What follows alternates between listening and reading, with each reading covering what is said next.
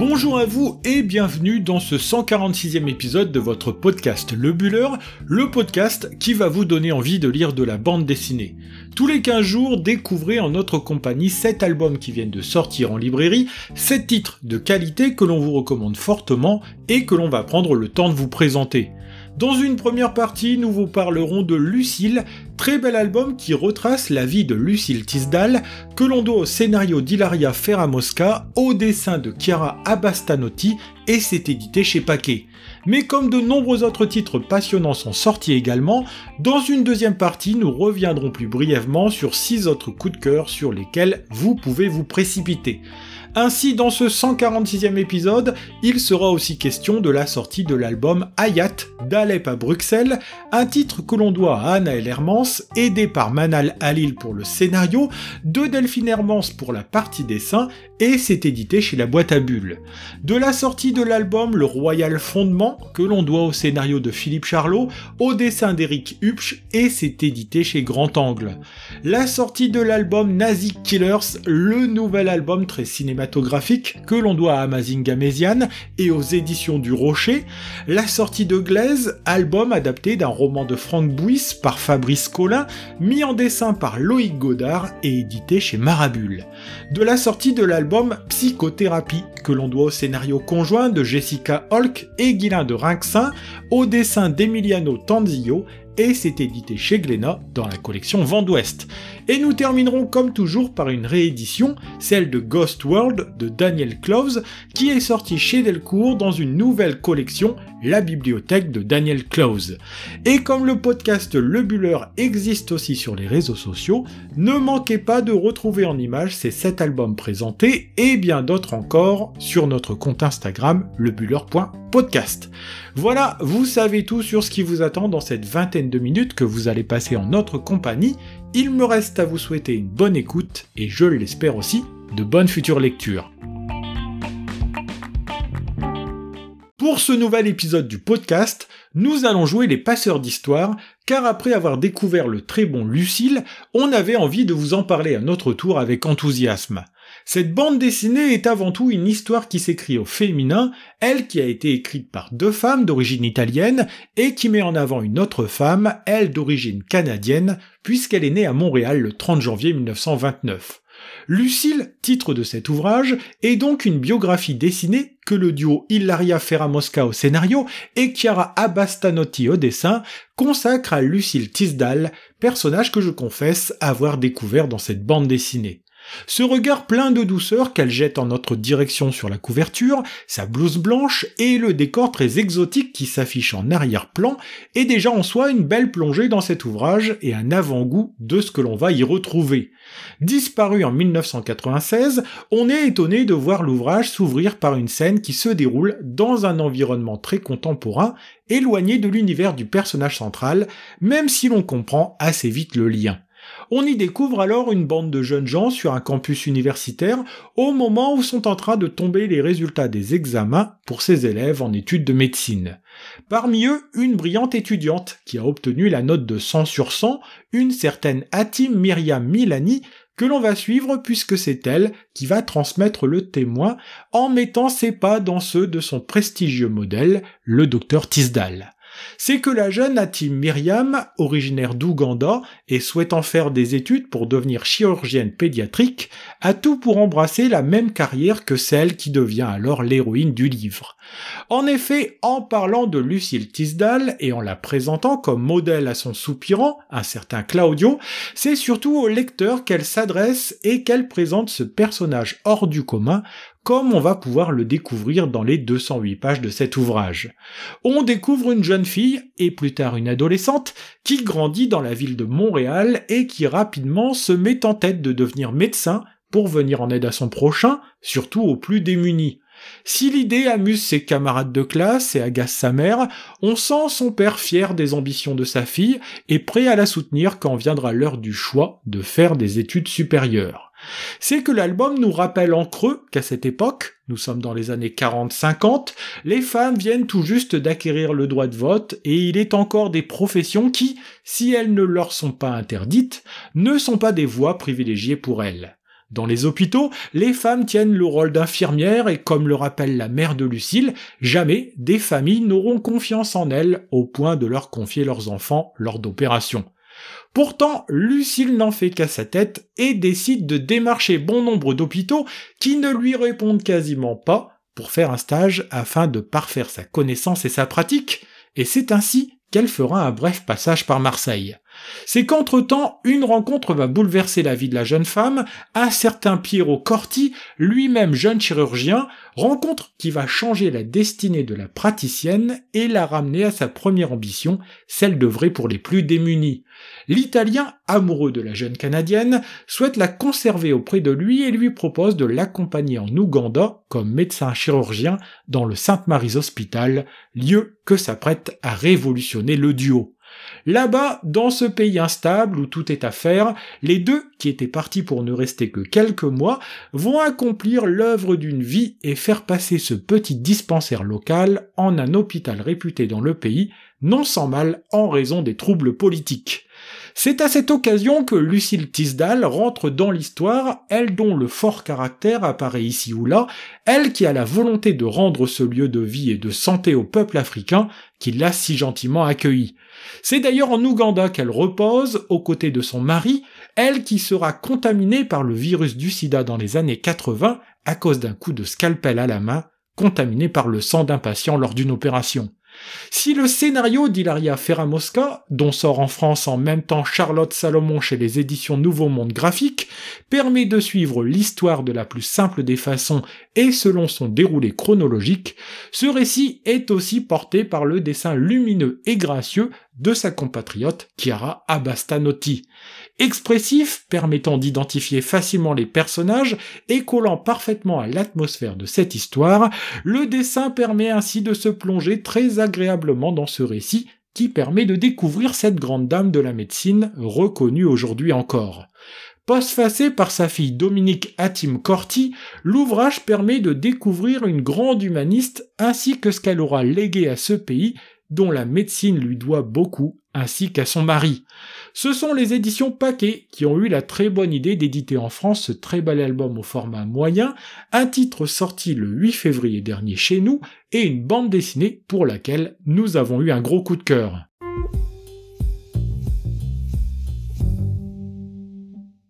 d'Alep à Bruxelles, de la Syrie jusqu'en Belgique, voilà le parcours que nous propose de faire notre premier coup de cœur, un titre bouleversant qui nous permet de mettre nos pas dans ceux d'une immigrée syrienne obligée de fuir son pays. Hayat d'Alep à Bruxelles est un album profondément humain qui permet de toucher du doigt cette réalité que bien souvent on ne veut pas voir et qui, bien souvent aussi, est bien pire qu'on l'imagine.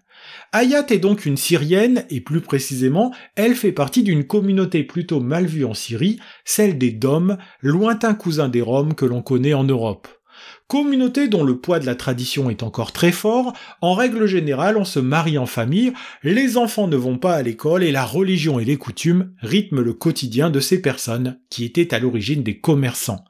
C'est d'ailleurs le métier qu'exercera un temps Fouad, le père d'Ayat, un père que l'on découvre dans les premières pages qui servent à poser le contexte familial de la jeune fille. Nous sommes donc à Alep, dans le quartier d'Ashrafri, quartier vivant et coloré qui voit grandir notre héroïne ainsi que ses nombreux frères et sœurs vivant tous sous le même toit. Tradition oblige, les sœurs quittent rapidement le cocon familial pour être mariées jusqu'au jour où c'est au tour d'Ayat d'être proposée en mariage. C'est ainsi qu'un certain Mounir devient le mari d'Ayat, jeune homme qui a dix ans de plus qu'elle et qui est réputé pour être un joueur invétéré et pour boire beaucoup. Toutefois, Hayat n'a pas le choix et elle doit s'accommoder de ce mari dont elle peut se féliciter qu'il ne la bat pas souvent, mais qui rapporte peu d'argent à la maison en raison de son goût prononcé pour le jeu. Hayat, qui est une jeune femme active et cultivée, en raison des études qu'elle a menées, va tout faire pour travailler et se tenir éloignée de son foyer, à tel point qu'elle finit par faire vivre celui-ci. Mais en Syrie, les printemps arabes qui naissent ici ou là vont avoir un impact très fort sur le pays, le morcellant en trois clans qui vont s'affronter et mettre la ville d'Alep à feu et à sang. Obligé de fuir avec ses trois enfants, dont un nouveau-né, le lecteur suit cette fuite de Syrie jusqu'en Belgique, en passant par la Turquie, une fuite qui sera un vrai traumatisme pour Hayat et ses enfants.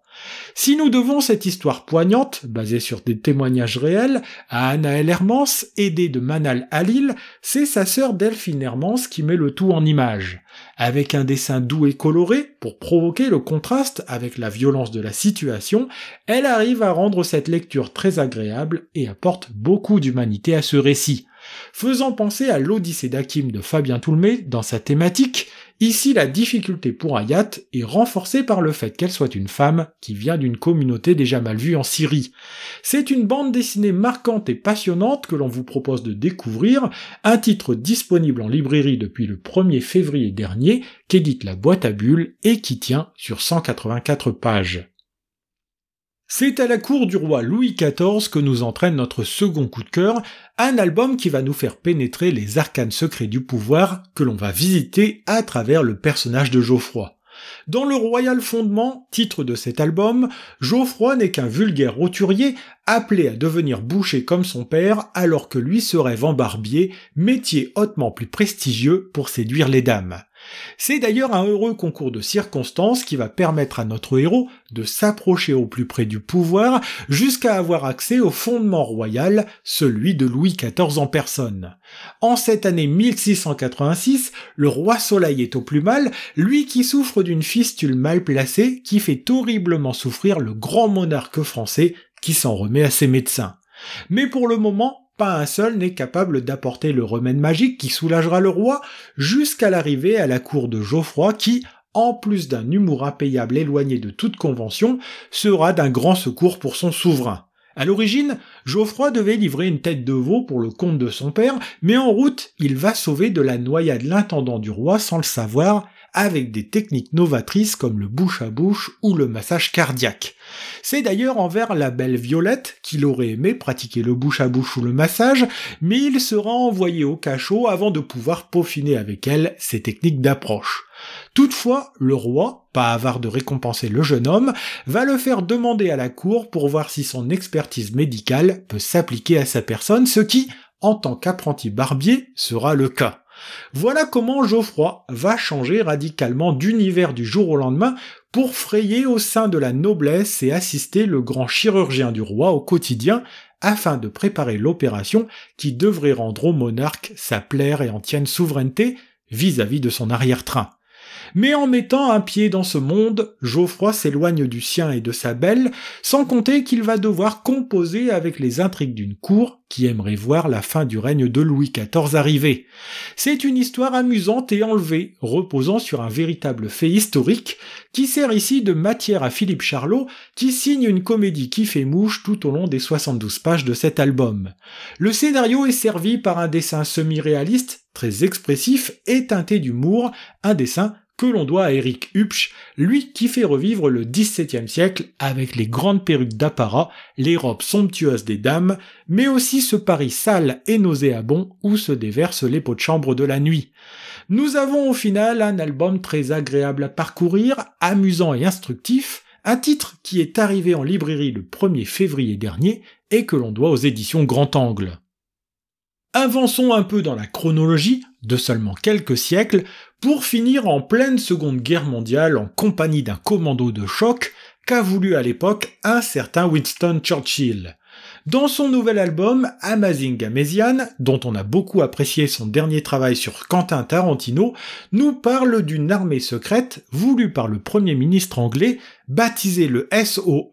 pour Ministère de la Guerre sans politesse mais c'est l'inscription en lettres jaunes Nazi Killers qui attirera votre œil en librairie, de même que cette couverture rouge où un casque de soldat allemand sanglant est percé par un poignard, le fameux Fairbairn 6, dont il est souvent fait mention dans l'ouvrage.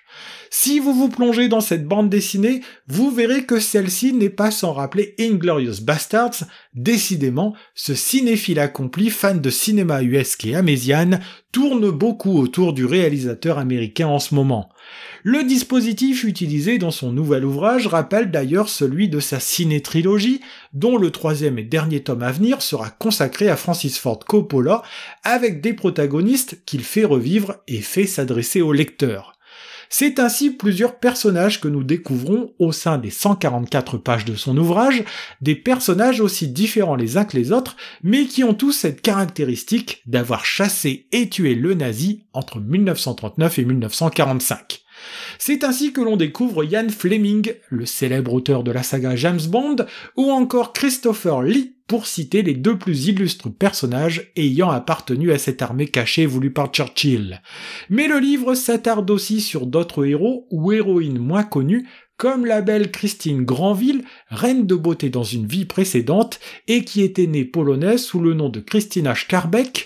L'histoire retiendra surtout son courage hors norme, elle qui va profiter de son statut de femme et de sa beauté pour ne pas attirer les soupçons des soldats SS et qui exfiltrera des prisonniers de guerre qui fut envoyé en France pour préparer le débarquement, moment où elle changea de nom et qui, sous les tirs de l'aviation allemande, fera preuve de courage pour aider les avions alliés à repérer leurs cibles. Le livre s'attarde aussi sur Johnny Ramensky, artificier de coffre dans le civil, à qui l'on proposa de commuer sa peine de prison en participation au sein de la SOE, où il devait mettre à disposition de l'unité ses talents de perceur de coffre. C'est ainsi qu'infiltré derrière les lignes allemandes, il va utiliser ses compétences pour récupérer des documents de la plus haute importance sur la stratégie allemande et des informations confidentielles sur les hauts dignitaires du régime nazi. Dans cet ouvrage, c'est une partie de l'histoire secrète qui se joue devant nos yeux, un enchaînement de récits captivants racontés avec tout le talent qu'on connaît à son auteur. Avec son dessin si caractéristique, tantôt illustratif et tantôt plus classique, en noir et blanc ou en sépia, on se laisse volontiers embarquer dans cette tranche d'histoire qu'il fait revivre avec brio. Disponible depuis le 15 février dernier aux éditions du Rocher, il est à noter que la sortie de l'ouvrage coïncide avec une exposition consacrée à l'auteur pour ses 20 ans de carrière au château de La Doucette à Drancy, une exposition complètement gratuite. D'une guerre à l'autre, c'est maintenant en 1914 que l'on vous transporte au moment où les hommes vont quitter les foyers français pour aller se battre contre les Allemands, un moment où l'on pense que la guerre ne s'éternisera pas. Nous sommes dans le Cantal et bientôt la chaleur de l'été sera remplacée par le froid glacial de l'hiver et l'enthousiasme du début fera place à cette longue attente qui fait que l'on se demande si ceux que l'on aime vont rentrer vivants. Dans Glaise, album adapté d'un roman de Frank Bouys par Fabrice Collin, nous allons prendre place aux côtés de celles et ceux qui restent et qui doivent continuer de faire avancer les travaux de la ferme au quotidien. C'est le cas notamment de Joseph qui, à 15 ans, est trop jeune pour aller faire la guerre, mais assez grand pour devenir l'homme de la famille sur qui va reposer la responsabilité de la bonne tenue de la ferme. Il est entouré de sa mère et les deux vivent à proximité de chez Valette, dont l'infirmité l'empêche d'aller combattre sur le front et l'alcoolisme en font un personnage violent et irascible. Depuis peu, chez Valette sont venus s'installer Hélène, la femme de son frère, accompagnée de sa fille Anna, qui vont profiter du calme de la campagne du Cantal pour passer ce moment pénible. C'est ainsi que dans ce coin perdu de la France, le quotidien est rythmé par les travaux des champs et par une vie familiale qu'il faut réinventer en fonction des tempéraments de chacun. Dans cette période compliquée à vivre, le jeune Joseph va tout de même faire un apprentissage, celui de l'amour qu'il va vivre avec la belle Anna, amour que voit d'un mauvais œil sa mère et son voisin Valette. C'est ainsi que la paix de ce petit morceau de territoire s'en trouve troublée et l'attente interminable du retour potentiel des hommes du front finit d'exacerber les tensions et de révéler les personnalités. Tout cela, le trait de Loïc Godard le met parfaitement en scène avec ce dessin semi-réaliste très expressif et au teint sombre, comme pour mieux faire plonger le lecteur dans cette tragédie qui se joue derrière le relatif calme qui règne à la ferme.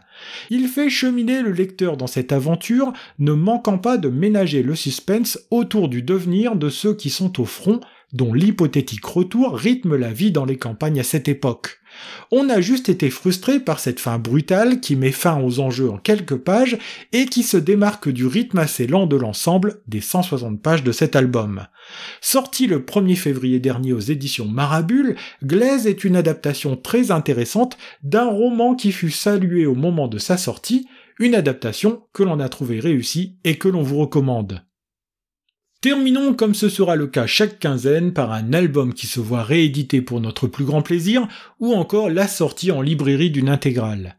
Parmi les très bonnes nouvelles de ce début d'année 2023, notons la très bonne initiative de chez Delcourt qui a décidé de lancer une petite collection s'intitulant La bibliothèque de Daniel Cloves qui proposera plusieurs albums de ce grand artiste américain. Figure majeure de la BD indépendante aux États-Unis, c'est donc avec plaisir que l'on a vu arriver en librairie, le 25 janvier dernier, deux ouvrages de cette collection, parmi lesquels Ghost World, sur lequel on voulait s'arrêter. Paru chez nous en 2016 chez Cornelius, ce très bon titre reprend le chemin des librairies avec à la clé une nouvelle traduction que l'on doit à Anne Capuron. Mais de quoi est-il question dans cette bande dessinée qui se découpe en huit chapitres et qui nous fait suivre deux adolescentes, Enid et Rebecca, deux jeunes filles qui ont terminé le lycée et dont on suit un quotidien plutôt ennuyeux.